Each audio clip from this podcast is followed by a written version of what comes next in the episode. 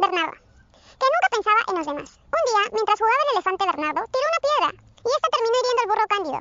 Mientras Cándido lloraba, los niños le curaban la herida en la oreja, pero Bernardo, escondido, solo se reía del burro. Al día siguiente, Bernardo bajó al río a beber y vio unos ciervos para gastarles una broma.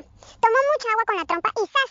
se la lanzó. Uno de los cervatillos, Gilberto, perdió el equilibrio y cayó al río empapado. Empezó a estornudar. ¡Achis! ¡Achis! ¿Y sabes qué hizo Bernardo? Reír y reír sin parar.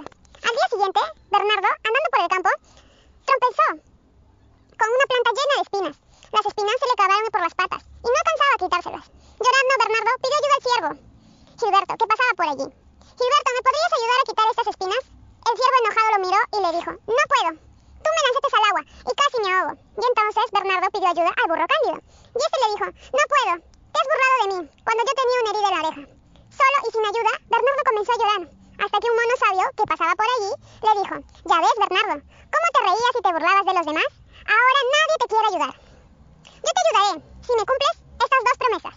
¿Cuáles? dijo Bernardo, las cumpliré. Y el mono le contó, no lastimarás más a los demás, y si alguien necesita ayuda, le ayudarás. Bernardo prometió cumplirlas, y el mono lo liberó de las espinas. Y a partir de entonces, el elefante Bernardo aprendió a no reírse de los demás.